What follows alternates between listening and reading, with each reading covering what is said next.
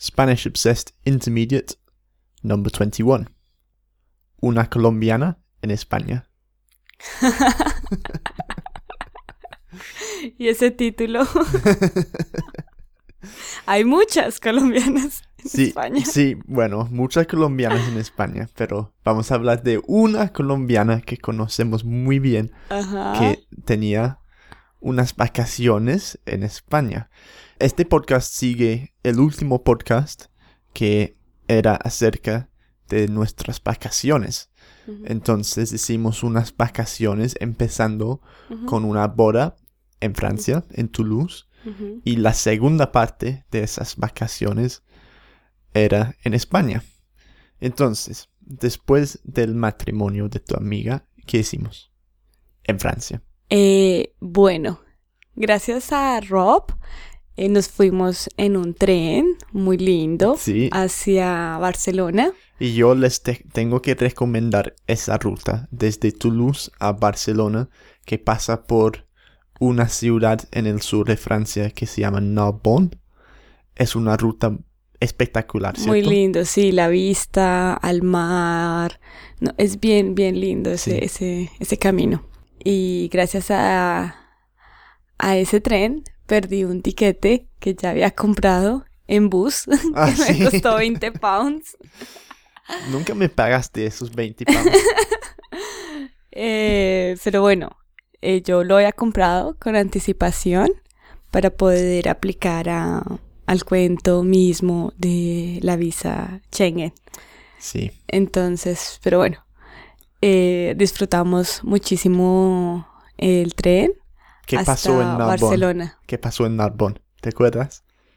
¿no? Bueno, teníamos que hacer un cambio en Narbonne, o sea, bajarnos de un tren para subir a otro que nos llevaba a Barcelona. Entonces teníamos un plazo de acerca de 20 minutos, tiempo para matar en Narbonne. ¿Te acuerdas? Ese pueblito. Bueno, yo te cuento entonces. Entonces, ¿qué hicimos? Fuimos a un bar, eh, compramos una botella de agua, compramos un par de sándwiches. Ay, Fui sí, al baño ya y bueno, y regresamos a la estación para coger el tren que nos llevaba a Barcelona. Entonces llegamos al plataforma, a la plataforma sí. y yo, y es que Y ya venía el tren. y ya venía el tren y teníamos todos los documentos más importantes, pasaportes de los dos, tu visa, todos los billetes, los tickets, todo en una carpeta. Entonces yo te dije, Liz, ¿me pasas la carpeta? Y tú, pero no la tengo yo. Y yo, "P- pues yo no, tam- yo tampoco la tengo. ¿Qué pasó? Entonces, dos Pero minutos. tú eras el responsable de esa carpeta. Sí. Porque nos distribuimos las maletas y las cosas para que, pues ya nos ha pasado muchas veces que algo se nos pierde. Entonces tratábamos de ser organizados y él tomó la responsabilidad de la carpeta con los pasaportes. Y yo la Y tenía no- bien guardada hasta ese punto. y estábamos a dos o tres minutos de que llegara el tren y sin pasaportes. O sea, Y tiquetes. y tiquetes sin nada. Bueno, entonces, ¿qué pasó? Dos minutos Nada. de pánico total. Buscando como locos las, No, las yo cosas. buscando como un loco. Yo Tú te quedaste allí. Sí, pues al- cuando, cuando no encontramos las cosas en ese momento, en las maletas, en todo lado, eh, Rob se devolvió corriendo rapidísimo al lugar donde habíamos comprado los sándwiches. Y él, pues cuando él había ido al baño, él dejó la carpeta encima de la mesa. Y salimos del lugar y Y menos mal que estuviera allí todavía. sí. No, Bueno, estamos haciendo esta historia muy larga. Seguimos. Pero bueno, yo creo que sí, o sea, el- que a uno se le pierdan los pasaportes y estando viajando es tenaz. Sí. Yo lo he hecho ¿Qué una te vez. pasó otra vez en Sí. Colombia? Mm, Bueno. bueno, subimos al tren a Barcelona.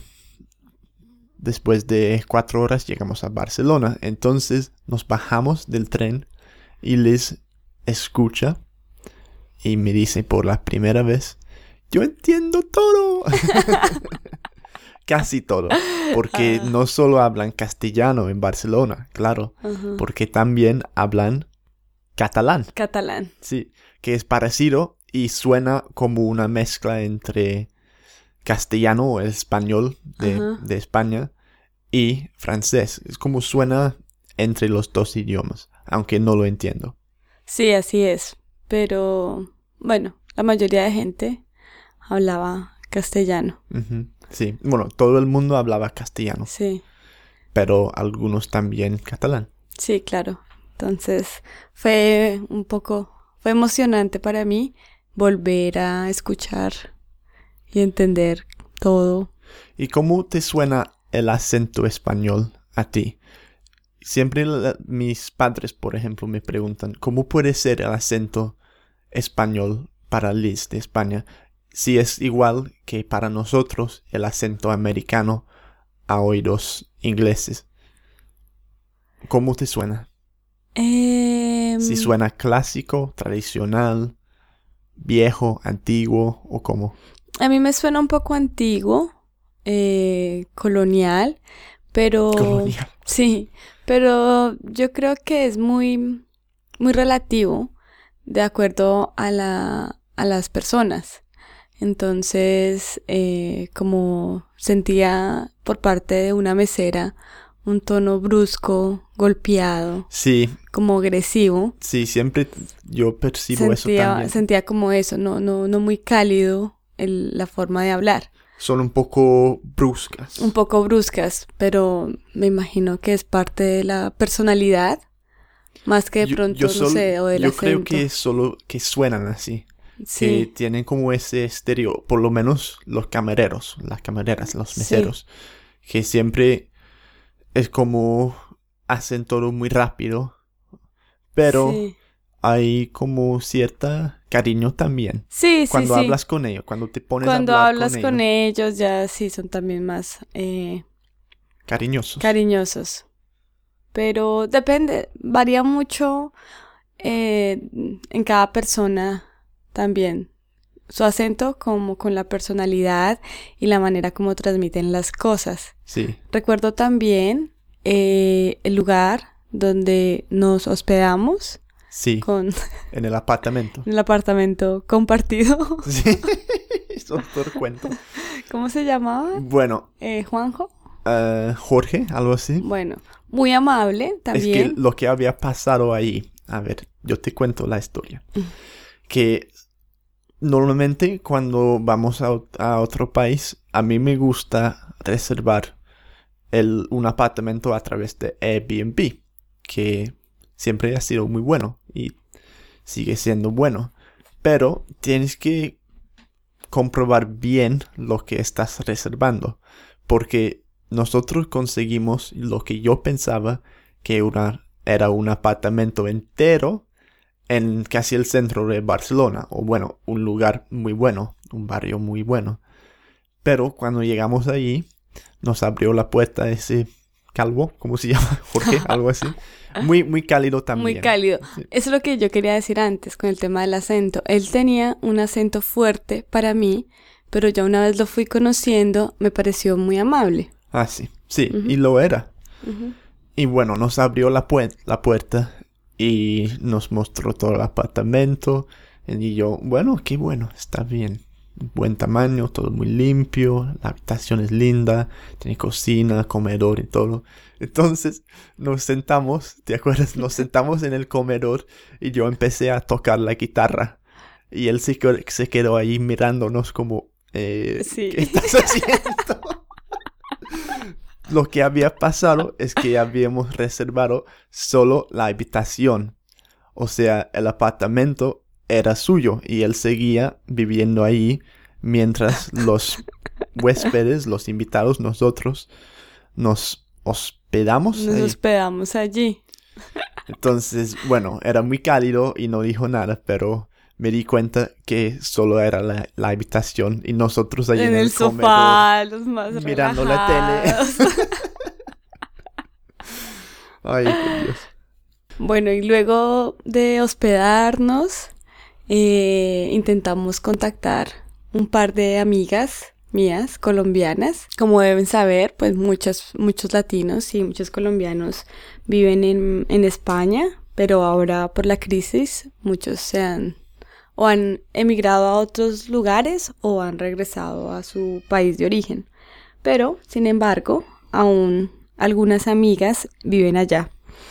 Eh, fue así que nos encontramos a Marisol. Una vieja amiga de mi colegio, quien lleva viviendo en Barcelona seis años Sí, y nos dio un tour sí, muy especial, muy urbano. sí, para caminando todo. Sí, Tenemos nos- los pies sí, muy cansados después. sí. Mm, muy, algo muy latino que ella hizo fue comprar unas cervezas en la tienda Para llevar por para la llevar calle. por la calle e ir tomando en la calle. Y yo, es que yo estaba acostumbrado a los precios de las pintas en Londres, que son altísimos. Ah. Entonces, en los bares allí pagas un par de euros para una botella de cerveza. Y yo, qué bueno es eso. Mm. Pero aún así, no compramos las botellas en la tienda para hacer, eh, bueno, no era botellón. ¿Tú no quisiste? No, la verdad, solo, bueno, un- Que- una cerveza la así verdad está acá bien. entre nos me pareció un poco rudo porque Nadie más lo estaba haciendo. eh, pero qué importa Un poco rudo yo. sí porque tú no quisiste aceptar la cerveza tú tomaste un agua otra cosa Yo no, yo tomé una cerveza. sí Sí. o fue ella ah fue ella que pidió fue una limonada Hmm. Y bueno, bueno estábamos eh, diciendo que fue un plan muy chévere ir caminando eh, tomándonos una cerveza eh, fuimos por las eh, rampas las, ram- las ramblas, ¿sí? las ramblas, eh, muchísima gente. Sí, también por el puerto. Fuimos hasta el puerto, la sí, playa, tomamos unas por ahí. fotos. Sí. Yo moría por ir a la fuente donde Shakira hizo su video de loca, porque había preparado mi propio video, pero no, no me llevaron. Pero próximamente. sí. Fuimos al museo de... No, el Park Güell. Algo así. Park Güell. Güell. Al día ah, sí, el siguiente. Ujú. Sí, muy chévere. Un, eh, un parque diseñado por... Gandhi. Por Gaudí, sí. Comimos muy bien ahí. Sí, disfrutamos muchos bocadillos. Primera vez para mí también. El café muy rico. eh, el ambiente de Barcelona es, es bien chévere. Mucha gente. Sí. eh, mucho turista. Igual que de pronto en Londres. Gente de todas Sí, partes. sí. eh, muchos perroflautas también. Que es un perro flauta. Es una persona que va con un perro y una flauta y no hacen nada. Bueno, es un término que utilizan en España.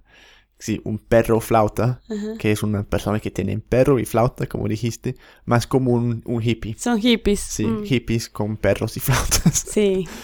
Pues no hemos dado ni como una guía turística de Barcelona, porque la verdad es que no vimos todo.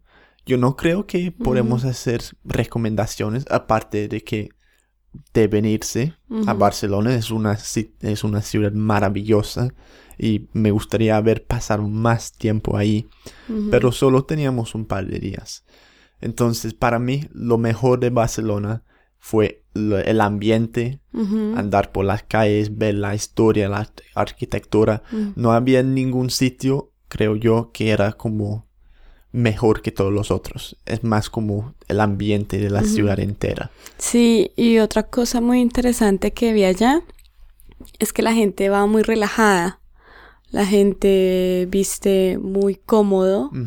Eh, me imagino también por el clima, que es camiseta, un short y, y tus tenis.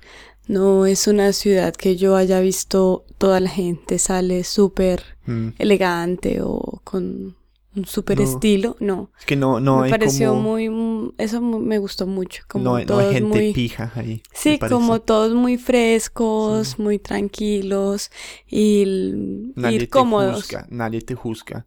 Si tomas una cerveza por la calle, aunque a mí no me gusta hacerlo mucho, prefiero estar en un bar, la gente no te mira mal ahí. No, eso me pareció también muy, muy, mm, bueno, en Colombia se hace también con mucha frecuencia Sí, tomar bueno, afuera en la calle. Y aquí en Inglaterra también, pero no tenemos el tiempo, el clima para hacerlo.